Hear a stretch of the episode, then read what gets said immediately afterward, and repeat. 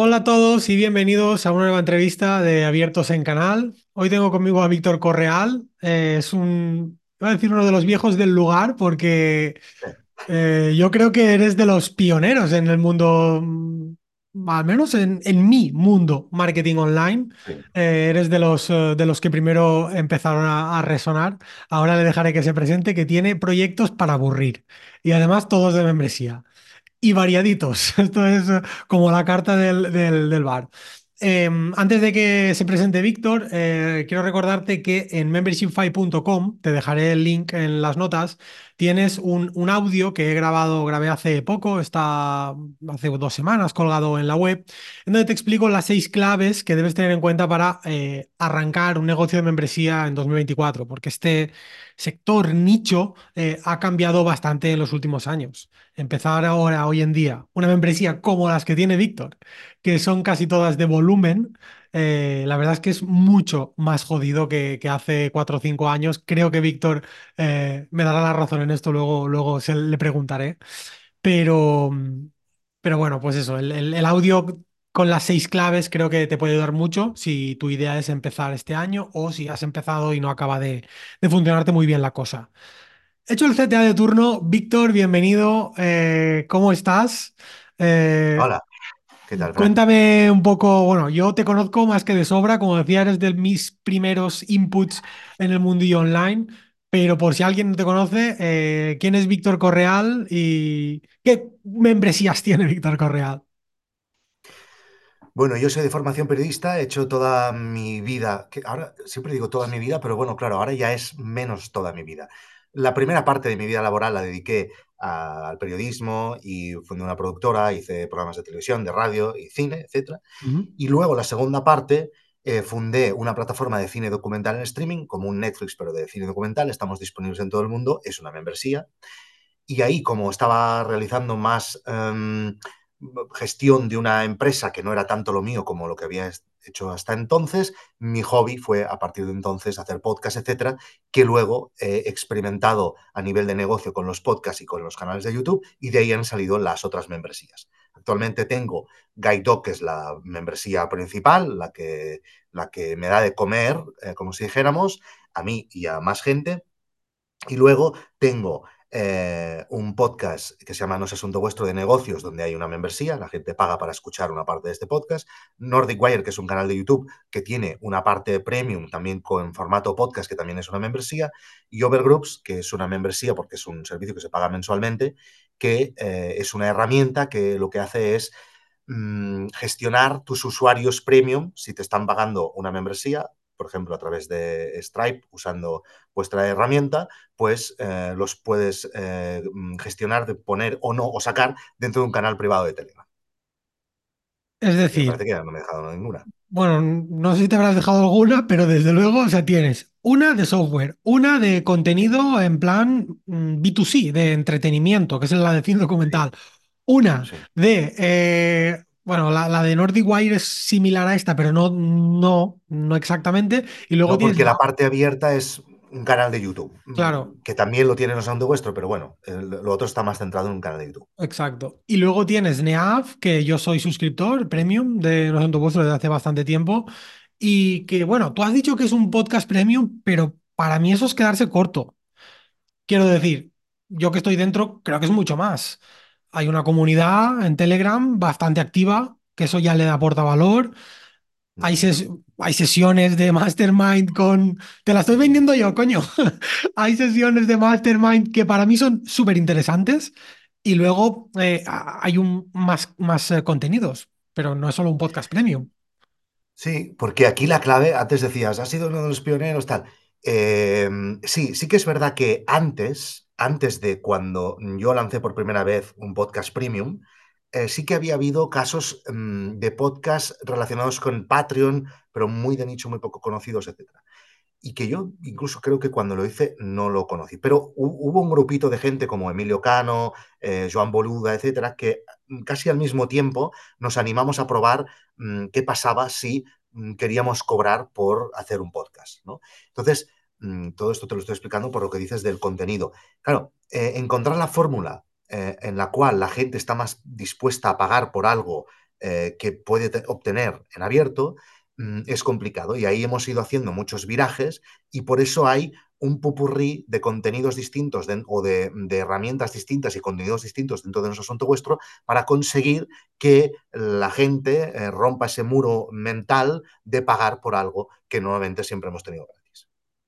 Yo, re, repito, estoy dentro y contentísimo. O sea que si alguien está escuchando esto, aparte de ir a Membershipify y para escuchar el audio, también puede irse a No es asunto vuestro y, y entrar, porque además es, como decía en la introducción, es una membresía de estas de, de volumen o de precio bajo, que son actualmente sí que con 10 euros al mes, ¿no? Eh, bueno, los nuevos, si entras nuevos, sí. Ahora lo que voy a hacer es algo que me ha pedido muchísima gente eh, desde siempre, desde tiempos inmemoriales, y es el tema de añadir un anual. Pero sí, hay mucha gente que entró, hay gente que incluso está pagando dos euros, porque claro, al principio, eh, al principio lo hice fatal. Al principio cerré todo, o sea, no había nada en abierto y lo puse a dos euros. Luego, pues eh, cinco, hay gente que está pagando cinco, hay gente que está pagando dos, y los que entran ahora están pagando diez que sigue siendo un muy buen precio para lo que hay, de verdad. Eh, sí, pero cuesta, ¿eh? O sea, 10 mm, euros, o sea, esto lo hemos notado, por ejemplo, en Nordic Wire. Eh, Nordic Wire, que sí que es verdad que es un contenido mucho menos, que la gente está mucho menos predispuesta a pagar, porque es un contenido casi puramente de entretenimiento, aunque sí que es verdad que hay tecnología alrededor, en, en, ese asunto vuestro tú estás aprendiendo cosas, escucha, te entretienes, pero aprendes cosas que luego seguramente podrás aplicar en tus negocios. Entonces esto a la gente está más predispuesta a pagar. También Nordic Wire es un, producto muy de, de cachondeo, eh, tecnológico, etcétera, y la gente le cuesta. Y cuando tú hemos hecho variaciones en el precio y cuando eh, hemos estado en 5 y hemos estado en 7 y pico, creo, o 8, hostia, la diferencia es espectacular. Eh, nosotros subimos a 8, eh, notamos una bajada espectacular, volvimos a bajar a 5 y eh, hemos vuelto a los números de antes. O sea, sí que hay, hay cifras que la gente tiene eh, en la mente y que es difícil em, pues, moldearlos, ¿no? Lo que, yo, lo que ya piensa sobre esa cifra. Claro. El matiz aquí es que Nordic, como tú dices, ¿no? Nordic Wire es eh, puro entretenimiento, básicamente. Sí. Y claro, no es asunto vuestro, sí que hay un retorno de, eh, es más enfocado al B2B, es para gente que tiene o quiere tener negocios online. Entonces ahí pues los 10 euros pican mucho menos, claro. 8 euros eh, Nordic Wire, hostia, cuando sumo Netflix, sumo HBO, sumo claro. Spotify y sí, tal, pues la cosa se, se, desmadra. Que, que, yo desde mi perspectiva de usuario, yo, tengo, yo, yo escucho podcasts que son, por ejemplo, videojuegos, ¿vale? Que les pago el Patreon y pago mucho más me parece que les pago 20 euros al mes. ¿no? Y, y, es que me da igual, como si es de, de, Mm. de meditación o de perder el tiempo, o de, de, o sea, lo que sea. Si, si yo estoy disfrutando de ese, de ese contenido, ¿qué más me da que sea de entretenimiento? A lo mejor al revés, o sea, a lo mejor yo le doy más valor al entretenimiento que no a algo de negocio. Está hasta los huevos de los negocios. Yo quiero entretenimiento. Quiero que me hablen del Dead Cells, de, de, de los Metroidvania, de, de, de, videojuegos. Quiero hablar de videojuegos, de la Steam Deck. Y coño, pago, yo, yo no sé, yo tengo otra perspectiva. Yo pago mejor estos 20 euros que no una cosa de un Audible de, de que es un rollo de los cojones. ¿Sabes qué te quiero decir? Sí, sí, totalmente. Pero bueno, la gente es como es. Que, que ya, ya, nos ha costado mucho cambiar a la gente, porque yo tengo la sensación de que hemos cambiado a la gente. Porque yo me acuerdo el primer día que dije que iba a poner de pago No es asunto vuestro, que casi venían con antorchas eh, aquí fuera a buscarme. O sea que e, era una cosa muy mal vista y odio absoluto. Y gente que entraba y te decía de todo, de haters brutal, de pero tú qué te has pensado, tú, pero tú qué te crees, que te voy a dar yo mi dinero para esta mierda que haces que, que ya está gratis y que otra gente lo hace gratis o que hasta ahora lo he tenido gratis. Y esto, claro, ahora no pasa, pero lo hemos ido educando, que ya sé que es más mérito de Netflix y de Disney y de HBO que mío, ¿eh? pero bueno, cada uno de nosotros hemos dado nuestro granito de arena en esta batalla campal contra los ratas. A ver, ¿es, ¿es mérito de HBO, de Netflix y tal? Sí, no te lo voy a discutir, pero creo que también, o sea, eh, hay mucho mérito por parte de, de gente mm, como tú, porque es un negocio personal y no quiero decir, mmm, no tiene nada que ver mm, con, con, con un Netflix, pero vamos, eh, creo que ha habido una evolución muy grande. O sea, cuando tú empezaste con, con esto, esto que contabas, ¿no? Que dices que la gente incluso se ofendía, esto que hace cinco años, Me parece que seis o siete hace ya. Hostia, seis o ¿no? siete. O tal vez, sí, seis o siete, o sí, sí, sí, sí, estamos ahí. Claro, es que yo creo que el, o sea, la gente está Sí, pero infinitamente más acostumbrada. pero, y esto lo explicábamos el otro día en un mastermind que vino Xavi Robles, Xavi Robles que es Mm, el fundador de Anite Games y de Eurogamer, y luego fundó Visagency, la, la agencia del Rubius y, y del Ibai y de toda esta mm, gente, eh, él recordaba que, que, ellos hicieron el podcast Reload de videojuegos eh, y que lanzaron el Patreon creo que hace 12 años. ¿eh? O sea que sí, mmm, pioneros a los 6 porque nos lo montamos todos nosotros, porque mmm, usando, por ejemplo, vuestra competencia, lo integramos en nuestra web eh, mmm, y, no, y pasamos de Patreon y de cosas de estas. Eh, ahí tal vez sí que fuimos los pioneros, pero bueno, ya había habido ejemplos anteriores a nosotros. mm. Por entrar un poco en el turrón, en harina, eh, cuando, cuando lanzaste No es asunto vuestro, ¿cuánta audiencia tenías? O sea, el- la audiencia principal era el podcast, ¿verdad? No tenías redes Sí, sociales o... Bueno, no, en esa época no había TikToks Instagram era solo subir fotos en blanco y negro, no, no había nada más.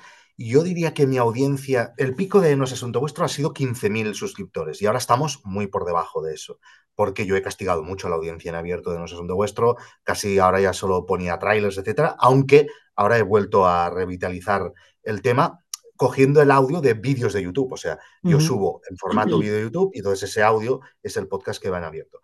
Y yo creo que en la época en la que me decidí a lanzar el podcast en Premium, yo creo que éramos mm, unos 8.000 de suscriptores. A ver, cifras que te daba en aquella época donde esté subido, no sé, era SoundCloud o donde fuera, que lo tienes que coger en ya. pinzas, ¿no? Pero, pero sí, yo diría que eran unos 8.000. Y cuando lo lancé en las primeras semanas apuntaron 50 a pagar. Que, que, que no me parece, mmm, no, es, no es mm, una mala cifra, ¿eh? Porque parece poquísimo, ¿no? Pero, pero no es una mala cifra en aquel momento, hace seis o siete años. A mí no me parece nada mala cifra por, por varias cosas. Primero que nada, porque entiendo que los enviaste directamente de los episodios al checkout, Sí, entre sí, comillas, ¿no? y, y decirles, ya no hay nada. O sea, ahora si no pagas no tienes nada. Claro. Mira, esa, no, esa probablemente, aunque en aquel momento seguro que me pareció una mala cifra, ¿no? Eh, la que sí que es una mala cifra es la de ahora. Ahora hay, mmm, no llegamos a los 400, no, no me acuerdo si son 350 que pagan. Esto dices, hostia, después de seis años es una mala cifra, ¿no? Si solo hemos aumentado de 50 al principio a 350, eso sí que es una mala cifra. Y es que eh, yo noto, hemos pasado por mil fases distintas en el podcasting y, y, seguro que muchos de vosotros la habéis oído todas estas, ¿no? Las del principio, pues que nos costaba mucho que la gente pagara. Luego, ahora al final, que han entrado las grandes eh, Mm, productoras como Podimo y Podemos y. Podimpon y todas estas, que han entrado los famosos y todo esto. Pero yo creo que ahora, en la fase en la que estamos, es un. O sea, había un, también una explosión de, Mm. de, de gente que, que, o sea, que todo el mundo tenía seis podcasts, ¿no? Y ahora estamos en abandono. Yo creo que ahora estamos en una fase en la que mmm, los resilientes son los que, está, los que quedamos de siempre, los que estábamos de siempre, pero mmm, se han dejado de publicar, y esto lo dicen las cifras, se han dejado de publicar un montón de podcasts. Estamos eh, en una fase de, de, de, de la, la, burbuja se está desinflando, De filtro, ¿no? A lo mejor. él De filtro también, de, de a ver quién aguanta. Puede ser. Yo, puede ser. Y yo he notado un estancamiento grande en, en, la audiencia. Yo he notado un estancamiento grande. Yo creo que también hay saturación, ¿no? La gente mmm, tiene muchos podcasts y se han ido a escuchar cosas que les han interesado más, etcétera. Es normal, es normal. A ver, cuánta. Yo creo que hubo un punto de inflexión muy heavy en pandemia, en 2020, que la gente pues, se aburría y empezó a lanzar podcasts como churros entre 2020 y 2021. Y uh, bueno, también hay una estadística que dice que, que el 90% de los podcasts o algo así no pasan del episodio 24 o del 23. El Eh, 90. el 90. O sea, es muy heavy, ¿eh? Esta estadística creo que es de 2020 o de 2019. Es muy, es muy fuerte, ¿eh? O sea, quiero decir que la gente decía, no, es que el podcast es el próximo tal, lo está petando. Hostia, sí, pero ¿cuántos pasan de 24 episodios? ¿El 10%? es muy fuerte. Ahí ves un poco la... Sí, y mira, y ahí me parece, es que esto, bueno, ya lo he dicho 50.000 millones de veces en todos los sitios donde voy, que todo cuesta un montón, ¿vale? Esto es Sí, mi frase, yo creo, todo Pues es que es verdad, es verdad. Y es verdad. Pero mira, un podcast, mira, porque un podcast cuesta menos que un canal de YouTube. Pero tú imagínate, eh, en Nordic Wire nosotros llevamos 7, 8 años subiendo uno o a veces dos vídeos a la semana, vídeos que cuestan muchas horas de hacer, muchas horas de hacer, con un presupuesto grande de todo lo que hemos invertido con los años y, y es un proyecto que dará, yo qué sé, 4.000 euros al mes o 3.500 euros al mes. O sea que, que la compensación, la balanza no es tan... Y esto le pasa a todo el mundo. ¿eh? O sea, gente que tiene muchos más años subiendo a YouTube, que, que, tiene un millón de suscriptores y que los números, sí, evidentemente son mucho mayores de lo que te acabo de decir, pero lo pones en una balanza y dices, hostia, pero tampoco compensa, es que todo cuesta mucho en Internet. Si no tienes la boya de explotar por alguna mmm, casuística especial o por alguna viralidad o alguna casualidad, mmm, es muy complicado, muy complicado. A ver, Te tiene siempre que hay... gustar mucho y tienes que tener otras cosas. Totalmente, o sea, totalmente. Y eh, el, tema, yo creo que un poco el problema con esto eh, es que siempre vemos el, el unicornio, ¿no? El que, que resurge o el... claro. Por ejemplo, yo ahora flipo mucho con los chicos de Tengo un Plan, que supongo que sabrás quiénes son. Sí, Eh, el, a ver, claro, no, un plan. ¿Qué son estos? dos chavales de 20 y nada que este año llevan un año 600.000 suscriptores en su podcast. Joder.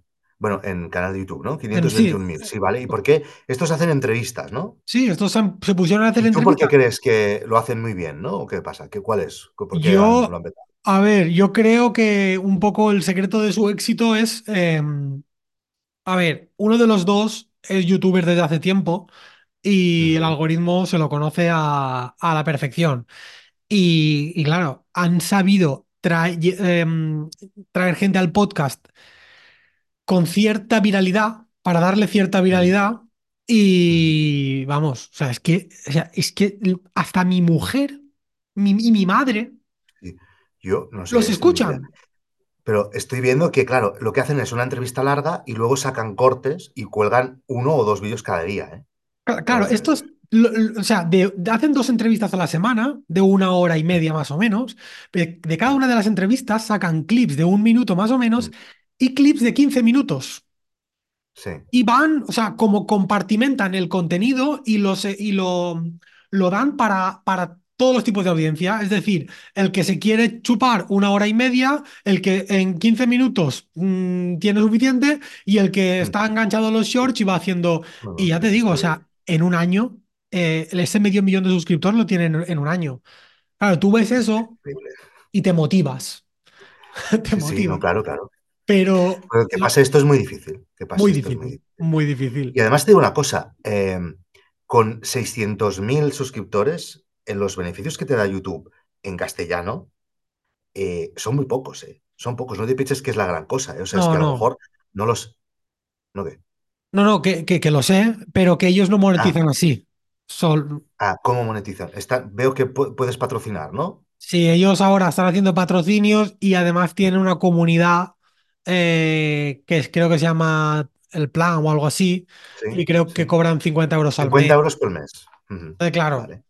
Sí, sí, ahí está la pasta, sí, claro, sí, que, que me parece normal, o sea, es donde hay ¿Y que... sabes qué, qué ofrecen dentro? ¿Lo sabes o no? Porque no se sabe, ¿no? Porque dicen, No lo tengo, no lo tengo muy no claro, creo que son como una sección eh, premium en donde hacen una especie de preguntas y respuestas y algún Ah, contenido formativo, eh, pues aparte esto debe de de ser comunidad. Mira, perdona, ¿eh? Esto debe ser que cogen al tío que viene y les hacen una parte, que esto va a ir a la parte premium, ¿vale? Entonces dice, únete al plan y sigue creciendo de la mano de los mejores expertos en, emprendi- en emprendimiento. O sea, cogen al, al mismo tío que han puesto en abierto y le hacen tal contenido eh, semanal, directo mensual con Sergio y Juan, cuatro audio resúmenes con aprendizajes de cada semana, acceso al grupo de Telegram. Esto es menos que lo que ofrecemos en los asuntos Sí, sí. Pero, claro, tienes una base de 600.000 y, y está muy bien vendido. ¿eh? Esto está mejor vendido que lo que vendo yo, porque yo vender poco.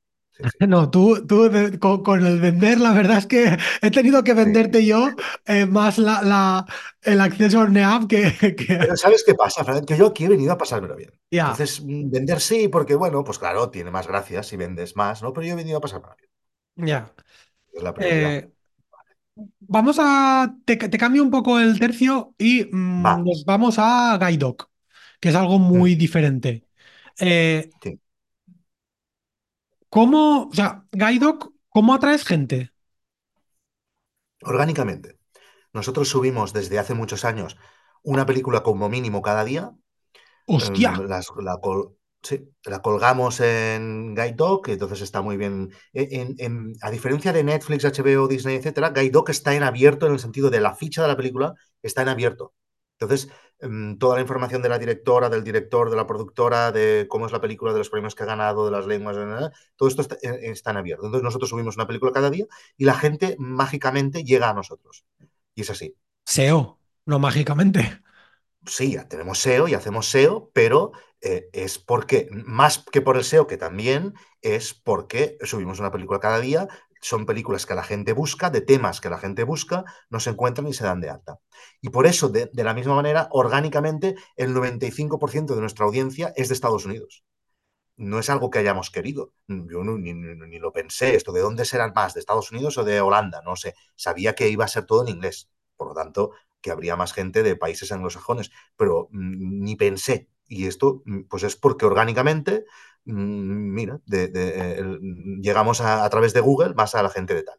Y no hem, hemos hecho algunas pruebas de anuncios y tal, siempre han ido mal y ahora lo estamos volviendo a probar en TikTok y tal, pero no te puedo decir nada porque no sé si aún ha ido bien o mal. Y eh, redes sociales de Guide Dog no entiendo que no las trabajaréis mucho, ¿no? Sí, sí, sí, tenemos todo. Tenemos, eh, sí, sí, tenemos Sí, pero, Twitter, TikTok, Instagram. Pero me refiero, no es un canal potente de atracción, no es más el SEO, o sí, ta- o también. ah, sí, sí, no, no. Es, eh, el SEO es todo. O sea, Google es todo. Google Sí, sí. es. Que eso también acojona un por poco, las redes.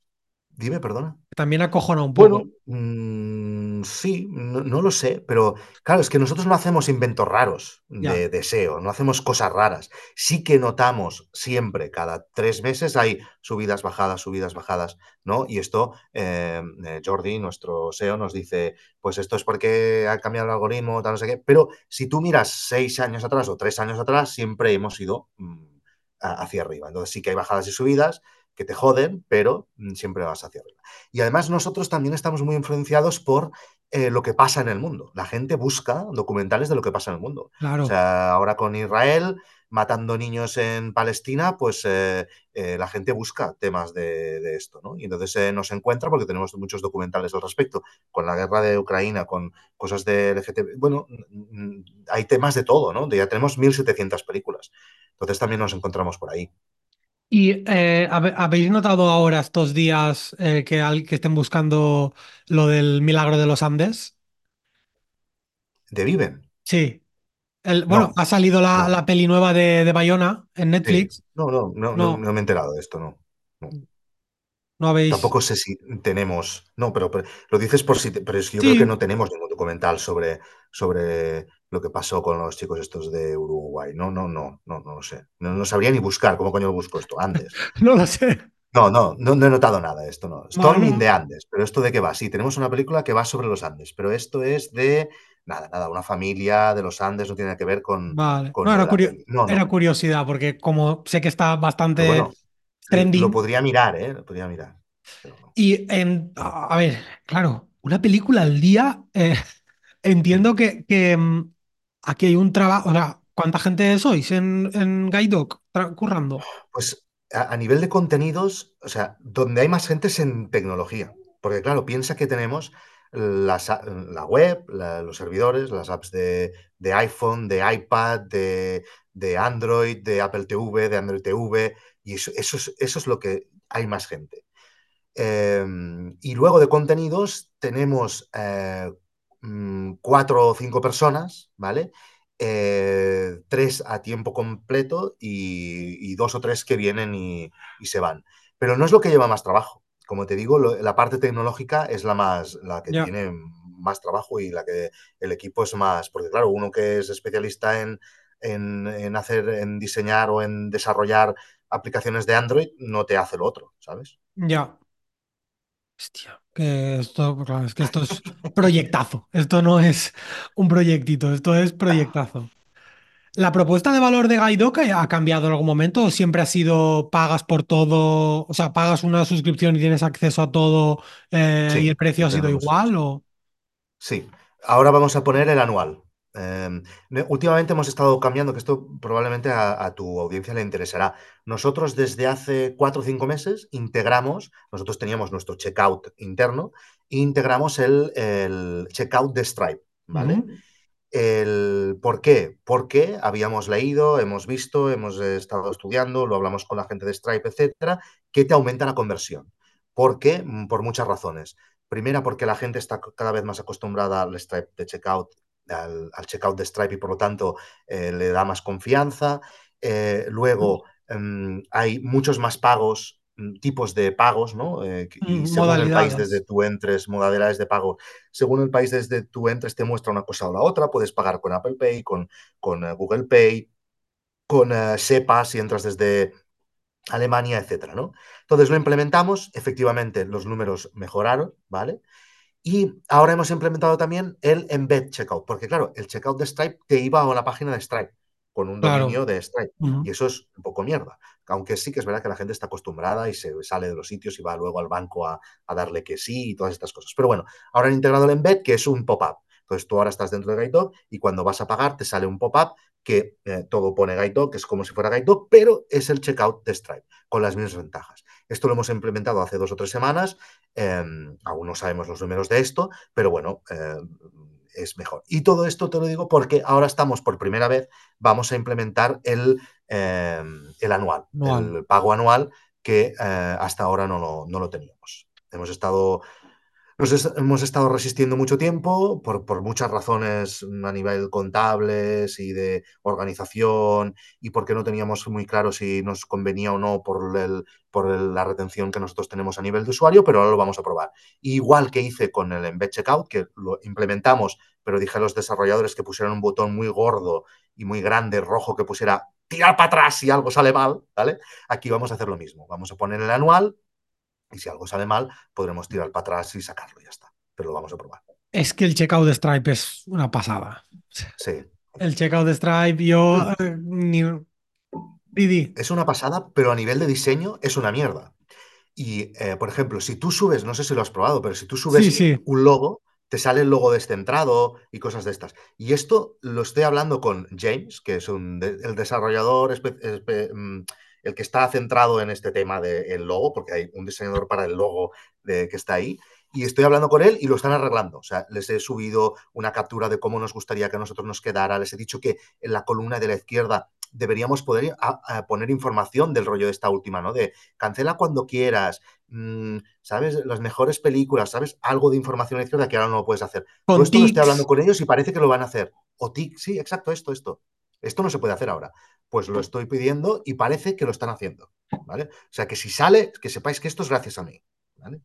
Nosotros en, en Easy Restrict, el plugin de membresías que, que tenemos Adrián y yo, eh, Hmm. el, el, checkout, de hecho, si entras en easyrestrict.com y te vas al gratis, verás que el checkout estamos imitando Stripe. Entra y míralo. Prueba gratis. A ver, estáis imitando. Bueno, sí, yo, sí, sí, es muy parecido. A ver. Tengo los checks estos de la izquierda. Sí, en, en, um, pero si ves en Guide Dog, es un pop-up, ¿eh? Te se abre el pop-up y te hace Sí, aquello de las barras que se cargan típicas de Stripe, sí. etc. Y aquí la ventaja es lo que te decía, que te, te, aparece, ¿no? Si tú estás desde Safari, te aparece el Google Play. Ahí, perdón, el, el Apple El Pay. Apple Pay. Si estás desde Chrome, te aparece, te aparece el, el Google Pay, ¿no? Está muy bien, está muy bien. Es que el checkout de Stripe, eh, pero claro. perdona, y perdona, Fran, y, y, puedes pagar con PayPal. Eso esto es algo que no nos lo esperábamos y eh, hemos visto que hay mucha gente que paga con PayPal. Mucha gente. No nos lo esperábamos, ¿eh? Y tiene desventajas, ¿eh? Que la gente pague con PayPal, pero bueno, esto ya es otro cantar. Sí, sí, sí, sí. Yo que estoy en... Uh, eh, o sea, he cobrado por PayPal el, el, tema de las reclamaciones y todo esto. Sí. PayPal es manga Pongo ancha. crema de cacao que he ido a la montaña este fin de semana y tengo todos los labios cortados. Este, el tema de reclamaciones es manga ancha, o sea, a pagar siempre Mm. el que vende. Pero, pero Sí, bueno. eh, en Stripe últimamente eh, nosotros eh, recibimos muchas, eh, ¿cómo se llama? Mm, Refunds, ¿no? ¿cómo se llama? Disputas, disputas. Disputas, muchas disputas, pero muchas, ¿eh? Cada semana. ¿Por qué? Porque la gente es muy mala persona. Y la gente se da de alta, ve una película y quieres que le devuelva el dinero. Esto es muy fuerte. Y esto nos pasa mucho, ¿vale? O gente que mm, es que ni saben que se han dado de alta, no saben, el mes siguiente les llega un pago y no saben qué es. Gente muy despistada, ¿vale? Y entonces recibimos un montón de disputas. Y nosotros las reclamamos todas. Y últimamente hemos tenido fases de todo, pero últimamente nos ganamos todo, todas las disputas, todas. En cambio, porque le subimos, eh, oye, perdona, este señor se ha dado de alta, no se ha dado de baja, ha visto estas películas, le subimos toda la información, entonces nos dan la razón. Pero en cambio, PayPal tiene una, una política que las perdemos todas, todas las que nos han llegado, que son algunas desde que hemos implementado PayPal, las perdemos todas.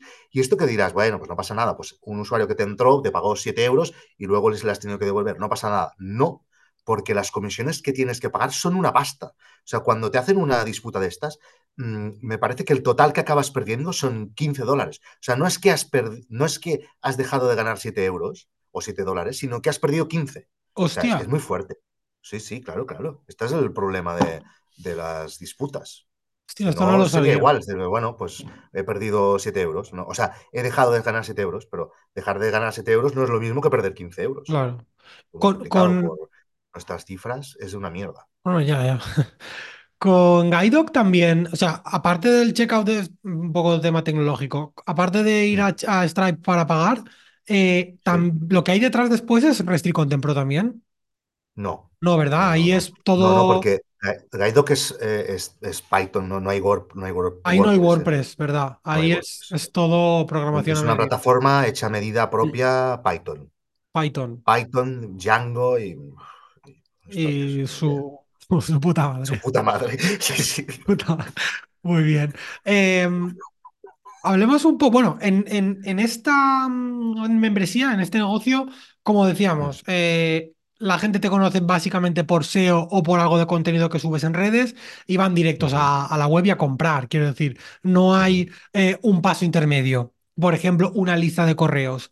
Eh, pero creo que esto es algo bastante habitual en tus proyectos, ¿no? Porque realmente tú en NEAF tampoco envías a la gente a un lead magnet para captar su email, aunque sí que tienes una newsletter que últimamente publicas un poco menos, ¿no? Eh, porque yo creo que he recibido un par de emails en el último mes solo.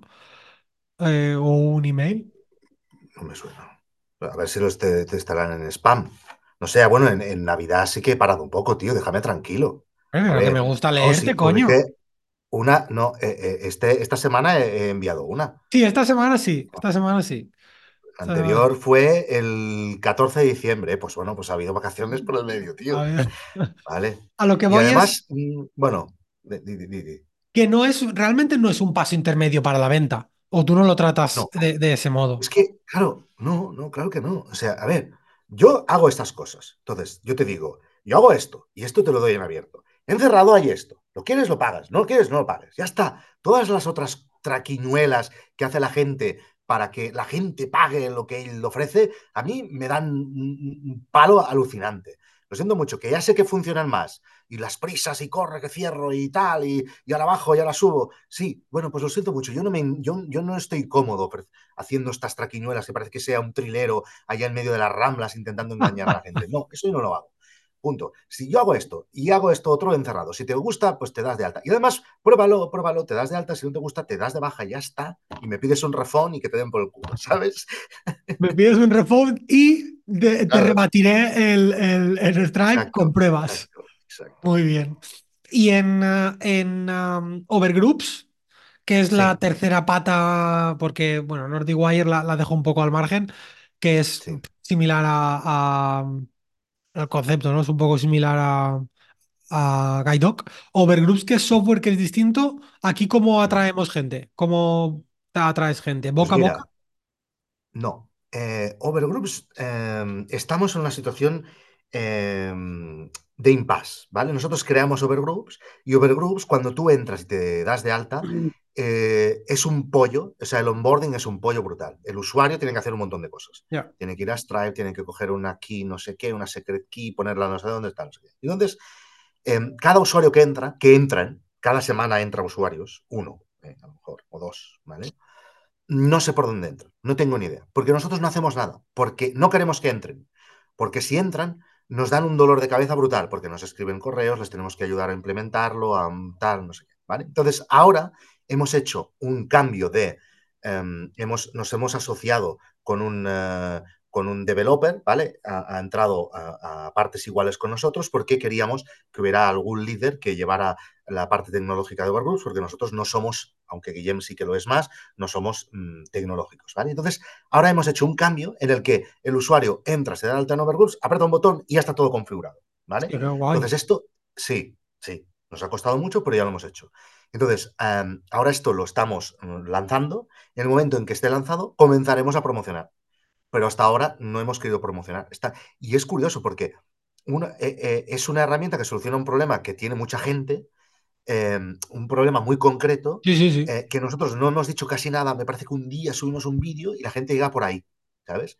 Eh, y, y, y, bueno, entonces creemos que tiene mucho potencial, entonces ahora que, que funcionará, comenzaremos a hacer pues eh, post en el blog, eh, publicidad, etcétera, mil cosas. A ver, yo la he recomendado alguna vez, pese a que no soy usuario, eh, no pues mira, hace... Ya sabemos por dónde entran. No, a ver, a mi, mi, exposi mi, exposición es muy poca, pero recuerdo que hace no mucho, en una comunidad en la que estoy, en la comunidad de Chus Naharro, de newsletters, alguien preguntaba cómo integrar Stripe con Telegram y no sé quién montaba un pollo espectacular, creo que era con Make o con Zapier. Y no sé con cuál de las dos. Y yo les dije, coño, eh, no soy usuario de Overgroups, pero esta herramienta es de Víctor, que lo conocéis casi todos y tal, y en principio eh, creo que funciona bastante bien. Eh, pues Sí, me, me, sí, no, me no, sí. alegra saber Después, que cuando lo tienes configurado, va de puta madre. Va de Ya, puta madre. O sea, a ver, ¿qué es lo que nosotros usamos? Esto lo hicimos porque lo necesitábamos nosotros en Nordic Wire y en es claro. asunto vuestro. Y es lo que usamos para que entre la gente y los eche cuando se dan de baja. Es, eh, es que te saca un dolor de cabeza de la hostia, ¿eh? Es de la hostia. Es que claro, con Overgroups y con Telegram creo que necesitarás a lo mejor el premium, pero que vale 5 euros al mes o menos, te montas una membresía de puta madre, sin nada Pues más. yo creo que no necesitas el premium de Telegram, ¿eh? No, no, nosotros no lo tenemos el premium de Telegram. Pero, y puede, pero, y- pero tú puedes capar los contenidos que tú subes a un topic para que no se lo descarguen sí, sin premium. sí, sí, Ah, pues esto no lo sabía. sí, sí, sí. Pues entonces te Sí. puedes montar ver, una yo tengo el premium de Telegram, pero no es necesario tenerlo. No es Sí, sí. necesario tenerlo, seguro, seguro. Pues entonces vamos, con Stripe, con un enlace de pago de Sí, sí. Stripe, el, el Overgroups y Telegram, Claro, claro. te montas una membresía tienes. de puta madre. Claro, claro, es que, y además ahora que con Stripe es facilísimo. O sea, es que eso es lo que dices, el link de Stripe, ya tienes el checkout y, y- y ya está. Y pon- pones Overgroups y tienes una membresía. Claro. Pues, y si quieres algo un poco más, pues ya tienes WordPress y Easy Restrict, que es el mejor plugin de membresías de la, de la historia de, de la humanidad, claro. Eh, no es asunto vuestro y, eh, bueno, eh, Overgroups, claro, aquí tampoco, aquí esto también es programación a medida. Overgroups. Eh, Overgroups, sí, claro, claro. No es asunto sí. Vuestro, además no, no ha sido fácil. no es asunto vuestro, es la que entonces es la única que tienes montada con mi competencia, con Restri Contempro. Sí, y no, y Nordic Wire. Ah, Nordic Wire, pero, pero vale, claro, porque vosotros aún no estabais, sí, sí. claro, claro. Eh, Resti Content Pro lo pagamos tanto para Nordic Wire como para No es asunto vuestro, sí, sí. ¿Y Sí, pero bueno, qué? yo. mm, no, no, fatal. Fatal. O sea, fatal. Y además es un desastre. Y yo, claro, yo no te voy a poder dar mucha. No te voy a poder decir mucho porque en. No es asunto vuestro me lo lleva mi mismo equipo de Gaito, ¿vale? La pata de WordPress. Y eh, en Nordic Wire lo lleva Guillem, que es developer de, de WordPress. Y no te sé decir, pero que tenemos pollos mil. Y luego mil cosas de que no, datos que no los pasa bien a Stripe, de cosas que cuando la gente se da de alta te crea como un trial, pero no es un trial, no estamos nada contentos. Y luego, em, yo sí que lo uso, por ejemplo, para lo del tema de enviar los correos automáticos y todo esto, y es un pollo enterarse ahí de algo, o sea, es increíble. A ver, también te digo que como WordPress en general, ¿eh? desde mi perspectiva, pero, pero no, no, Restico temporada es muy mejorable, muy mejorable. Iba, iba a preguntarte eso, si tenías alguna carencia específica, pero claro, lo que tú dices, al final tú tampoco estás en el día a día de la parte tecnológica.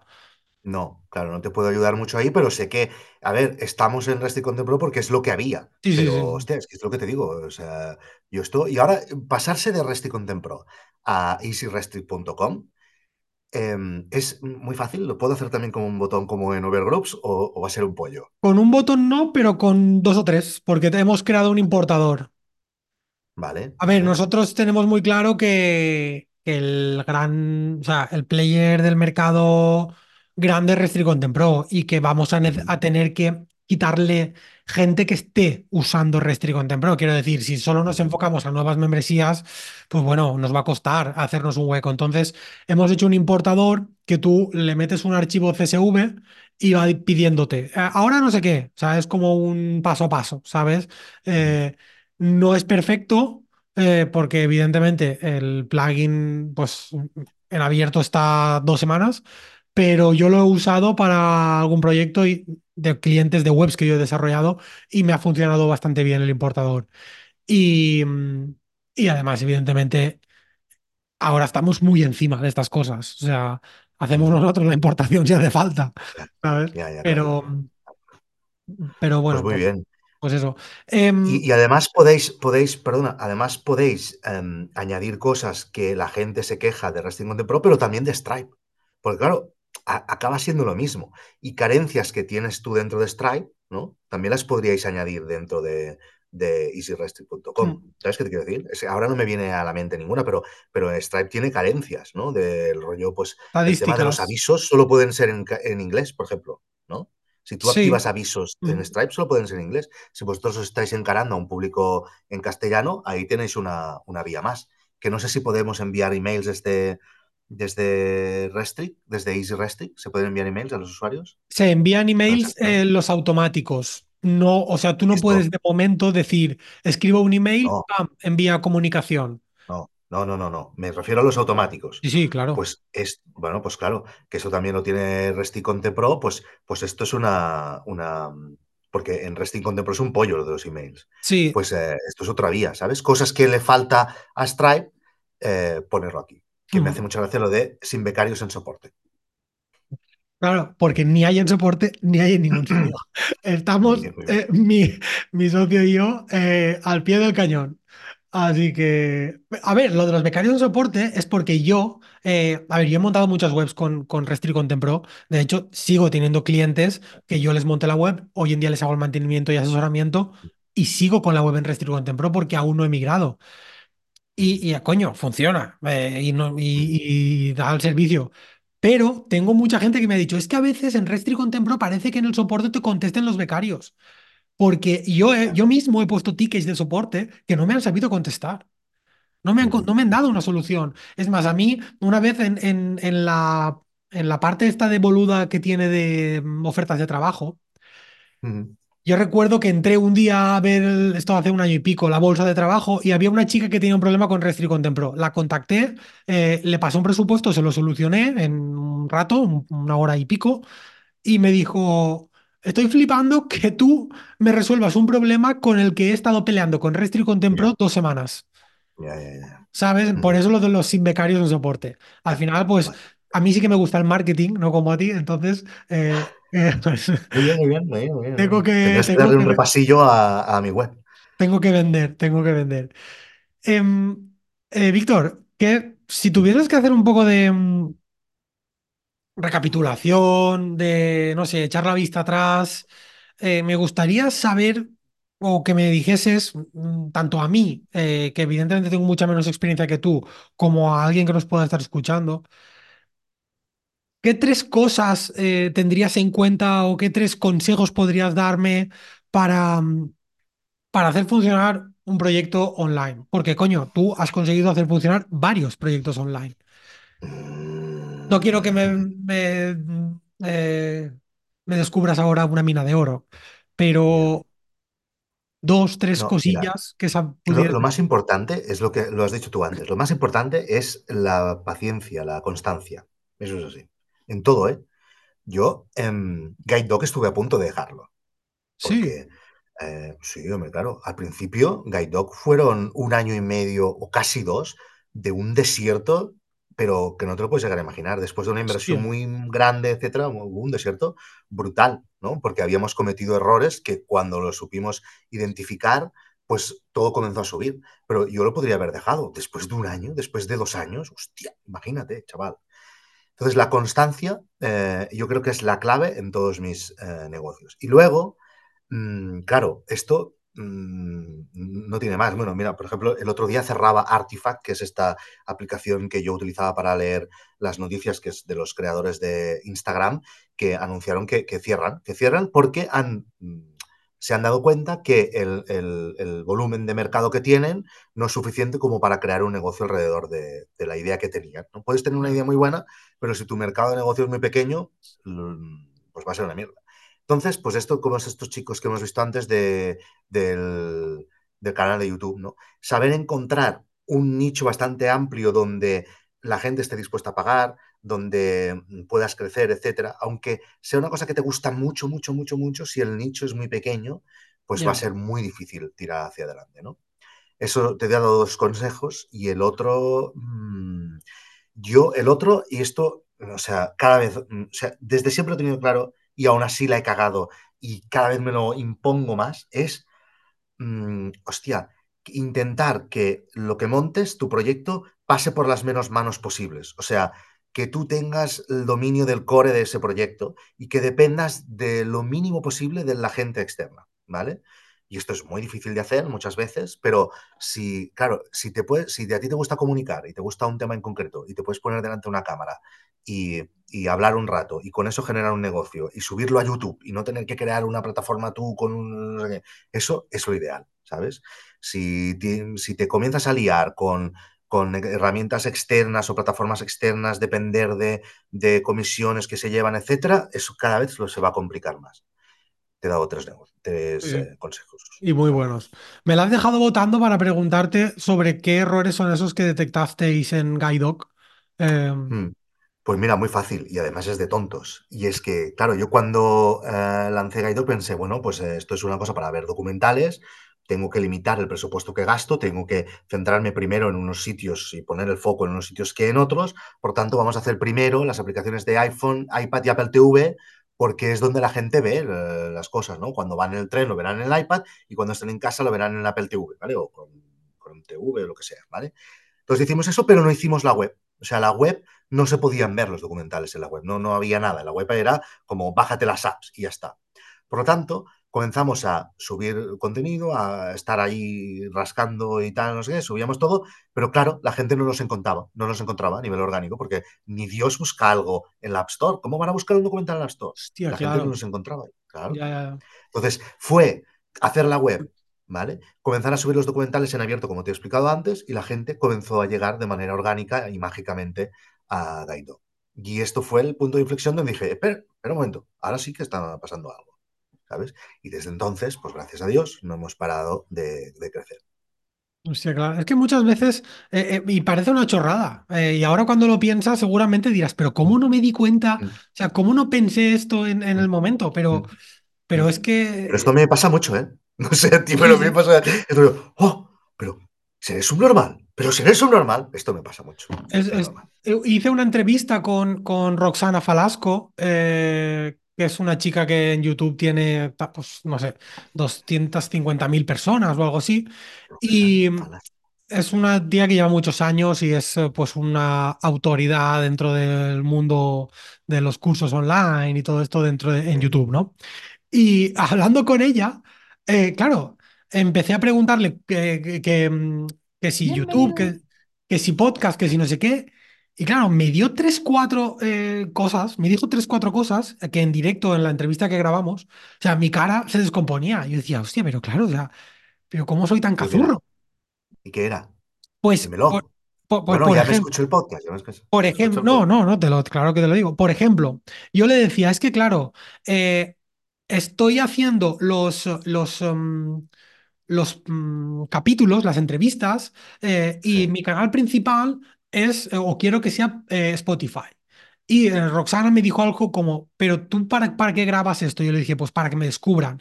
Y ella me dijo, pero tú no sabes que YouTube es el segundo buscador más grande del mundo. claro, claro. pues tendrás que hacerlos en YouTube, sabía yo. Vale. tendrás que calentarte la cabeza para que te... Claro, y dije, "Hostia, tiene sentido, o sea, si el podcast yo lo hago para que la gente me descubra, me deje su email y a partir de ahí yo pueda venderles lo que sea, porque a mí sí que me gusta el marketing, eh, ¿cómo, po- o sea, ¿por qué cojones tengo que cerrarme a Spotify o, o pensar más en Spotify? No, piensa más en YouTube, en hacer crecer el canal de YouTube, porque te van a descubrir en YouTube. No te van a descubrir quién coño hace una búsqueda en Spotify. Nadie. Mm. Sí, sí, sí, sí, claro, claro. Pues, Es pues claro, Pasa que luego también te digo que eh, tú piensas, bueno, subiré en YouTube, entonces la gente me comenzará a descubrir y tal, no sé qué. Hostia, para, para encontrar la clave en YouTube, uf, no, no, ya, es que nosotros, nosotros llevamos, ¿cuándo te he dicho antes? Yo creo que ya siete años en YouTube, ¿eh? Subiendo uno o dos vídeos a la semana, 45.000 suscriptores. ¿Te Claro. parecerá? A mí me parece muy poco. A mí me parece Claro, una burrada, Víctor. gente, claro, pues es muy poco. Y ya, pero a ver, eh, es muy poco si lo comparas con, por ejemplo, con los chicos de esto de Tengo un Plan, ¿no? Pues es muy poco. Pero, hostia, con 40.000, 45.000 suscriptores en YouTube, el tema está en vuestro caso, que es un B2C, es entretenimiento y al final la monetización, pues es un poco más complicada. no, no, no, ya, ya, ya, pero, pero si, eh, a ver, tío, yo después de seis años subiendo muchos vídeos en YouTube, que además yo los vídeos los encuentro bien, ¿no? Eh, em, sí que es verdad que YouTube es un sitio donde la gente que busca tecnología muchas veces la busca para resolver un problema en concreto. Mm, Quiero comprarme una Steam Deck, ¿me la compro o me compro la Rockallai? No sé qué, ¿no? O quiero comprarme un micro, me compro esto y me compro lo otro, ¿no? Quieren resolver eso. Y nosotros en los vídeos somos menos de eso, menos efectistas y más de dar nuestra opinión sincera sobre el producto, pero sobre todo hacer mucho cachondeo. Y entonces eso seguramente no nos ha ayudado mucho. Si fuéramos un canal aquello mmm, eh, estricto y cuadrado, cuadriculado, en el que comparamos tal, no sé qué, seguramente hubiéramos crecido más. Pero eso no es lo que tenemos ganas de hacer. Lo que tenemos ganas de hacer es lo que hacemos. Entonces, pues vamos a pagar el precio de hacer lo que, el, el Lo precio que, de, de, hacer lo que tenemos ganas de hacer. y lo que os gusta, es, claro, es que al final también va de eso. Eh, sí, a- sí. estos chicos, por ejemplo, de Tengo un Plan, que estoy muy pesadito con ellos, eh, yo me doy cuenta de que ahora hay, o sea, están subiendo muchas entrevistas de temáticas que creo que están muy eh, de moda. Desarrollo personal, eh, psicología, sexualidad, subieron hace una poco. Entonces, claro. van adaptándose un poco a qué contenidos ellos creen, que supongo que lo reestudiarán con tendencias y su puta madre, para ver eh, qué se puede viralizar más, En nuestro caso es completamente al revés. Yo estoy motivado con un iPod modificado que me he comprado en unos ucraneses y estoy flipando con aquello y me compro un Marshall, no sé qué, entonces hago un episodio sobre eso. Eh, que me llega un micro nuevo de Shure o de Rode o lo que sea, me encanta, ¿eh? y hago un episodio sobre eso. Y ya está, y no miramos que tal. Es normal que tengáis y así nos va, y 45.000. así nos va, y así nos va. Bu- Bueno, Víctor, eh, Bueno, Fran, proyectos de futuro, alguno que nos puedas contar, que yo sé que tienes alguno por ahí escondido, a ver si quieres darle un poco de bombo. a ver, proyectos de futuro, proyectos de futuro. Bueno, um, hace poco hemos lanzado un nuevo podcast con Guillem. Eh, otro, ya, que, hacemos tan mal las cosas de podcast de, de, tecnología, pues hemos lanzado otro. Y además lo hemos hecho en catalán, ¿vale? Para ir más ahí al nicho. Y, pero estamos contentísimos, es lo que me estoy pasando mejor últimamente. Es un podcast sobre tecnología en el que eh, hay solo una cámara, tenemos eh, más intención de hacer una realización, etcétera, pero de momento hemos comenzado por una cámara. Y ese proyecto, eh, pues aquí también voy a, voy a lanzar una membresía, pero va a ser un poco más una cosa que no he hecho hasta ahora, que es más el apoyo por el apoyo, que sí que habrá una, una, una, compensación que no sabemos aún cuál es y que tenemos que estudiar, pero será un approach distinto al que he hecho hasta ahora en No sé Santo Vuestro y Nordicware que queremos probar. Lo queremos hacer, por, el podcast lo hacemos por amor al arte, ya está, eh, porque además teníamos muchas ganas y teníamos desde hace mucho tiempo eh, hacer un, un, un, contenido en nuestra lengua Mm. y eh, nos lo estamos pasando súper bien, es una cosa que disfrutamos muchísimo, pero bueno, eh, a mí me gusta experimentar. Cuando dices esto de a mí me gusta el marketing, a mí no, pero sí que me gusta lo de jugar con el negocio.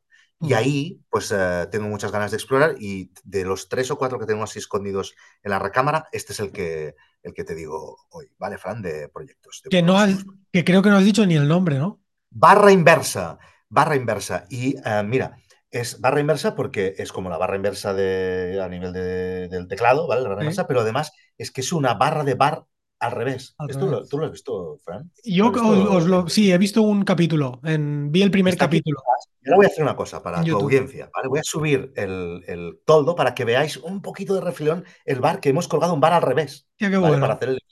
Espera, ¿eh? Sí, No, sí. no te muevas, tú di, di algo, porque este es un podcast, la gente que solo esté en el audio van a flipar. Pero ahora me voy a ir a una parte del estudio y voy a subir un, voy a subir un eh, toldo, ¿cómo, cómo se llamaría esto? Un fondo de estos de vídeo, ¿vale? Un momento. El que, el que esté solo en audio, pues eh, lo siento mucho. Pero, pero vamos, eh, está Víctor subiendo el, el, el toldo, a ver. No sé si lo veis. Se, se ve, sí, solo, ¿eh? ahora sí, ahora sí. Hostia, qué caña. No lo No recordaba. sé si se ve del todo bien. Sí, sí, se ve, se ve. Sí, sí, sí que se mira, ve. ¿ves? Esto es Sí, una. Aquí, claro, aquí se ve mal. Pues con esto es los una barra girada al revés y hay un surtidor y todo que aquí no se ve, y las cervezas, etcétera. Y estos son los dos sillones donde eh, nosotros hacemos el podcast. Si lo queréis ver bien, poned barra inversa.cat o barra inversa en YouTube y os saldrá que es eh, Guillem y yo pues, haciendo este podcast en, eh, de, de- de tecnología. Bueno, Víctor, para acabar, normalmente siempre pido algún Ya, contenido, yo creo que libro. este era un buen final, ¿eh? Ahora, otro final. ¿No? Vas a hacer como las películas estas que hay cuatro finales. A ver, venga, otro final. para finales, tú con, con el podcast este de, de, de NEAF que nos tienes a todos como si fuese eso la No historia expliques de. nada, ¿eh? No expliques No, nada, no, ¿eh? no explico nada, esto es no. todo Esto es top secret. Em, Vale. para acabar, siempre pido algún contenido, un libro, película, documental, en tu caso, que te haya gustado y que creas que quieras compartir con la audiencia, algo que Mm. esté guay. Y ¿Queréis que me eh, recomiendes con los negocios? Me da igual, con la vida en general. Vale. No, pues no lo voy a, no, voy a hacer que no, no esté relacionado con los negocios, ¿vale? Mejor. Em, una serie que yo creo que es la serie que más he disfrutado este último año y es El Encargado. Eh, está en Disney. Va, es una serie argentina. Espectacular. Yo creo que esta poca gente la está recomendando. Sí, Como un descubrimiento que, que- que además creo que fue de Boya en, en mirando cosas que había en Disney. Y va sobre el portero de un edificio. Y em, es espectacular. O sea, es espectacular. A Vale. nivel de tramas, a nivel de cómo está hecha, a nivel de los actores. Eh, Increíble, os va a encantar, os va a encantar, ¿vale? Y luego eh, me has dicho que recomiendan. Bueno, yo, yo creo que podrías invitar a, a Paul o a Corti de Mumbler, ¿no? O ya han venido. No, no, no, no. Mm, No, Muy pues yo creo que ellos, ellos eh, es súper interesante porque mm, por sus manos pasan un montón de creadores y yo creo que puedes hacer un montón de preguntas que pueden interesar mucho a tu audiencia. Mumbler es una herramienta para publicar tu podcast eh, premium, ¿no? O para tu- tus audios premium. Eh, yo creo que puede ser muy interesante y a nivel técnico también podéis intercambiar muchos, muchas ideas, ¿no? Sí, porque Mumbler al final también te permite montar una membresía de audio, por ejemplo, Sí, de- o monetizar sí, tu, tu, por- tu podcast, em, tu, parte premium. Así que me parece una recomendación brutal. Eh, y además con Paul, con Corti creo que no he hablado nunca, pero con Paul sí que he cruzado varios emails. De hecho, yo tengo un... Además estáis cerca, ¿no? Sí, sí, no, no sé exactamente Ortiz dónde es, está pero... en. Eh, ¿Cómo con ellos, además, eh, este viernes? Él, Corti está en Castelló o en Alacant o algo así. Ah, pues no lo sabía, no lo sabía. sí, sí, sí. Pues les voy a cruzar un, les voy a enviar un email porque, mm, eh, o sea, con Paul sí que he hablado tres o cuatro veces, así que no creo que, que me diga que no. Hombre, no, claro que sí, te dirán que sí, por supuesto. Sí, sí. Pues nada, Yo ya yo lo comentaré este, Vale. este viernes que como con ellos, ¿vale? genial. Me espero al sábado a enviarles el email. Venga, perfecto. Bueno, Víctor, Uy, pues no me, acor- no me acordaré, Fran, no me acordaré. no Es lo típico que luego eh, comeré y no me acordaré.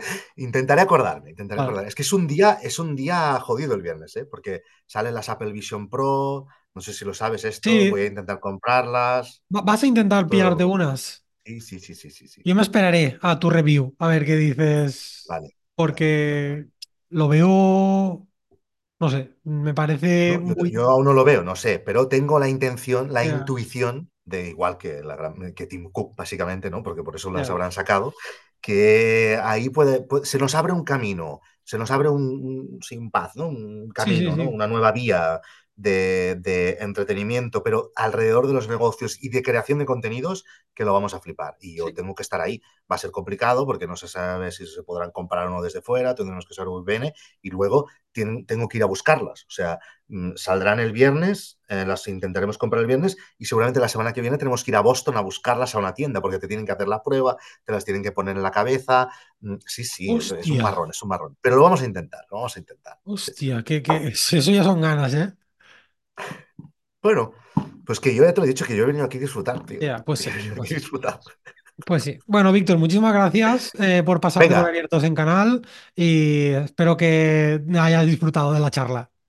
Muchísimo, Fran. Un abrazo muy fuerte. De deseo eh, que eh, Easy Restricos vaya de puta madre y que te pases por nos asunto vuestro pronto porque nos expliques cómo ha ido el lanzamiento, etcétera, ¿vale? Sí. Bueno, un abrazo. Venga, Fran, un abrazo. Chao, chao, chao.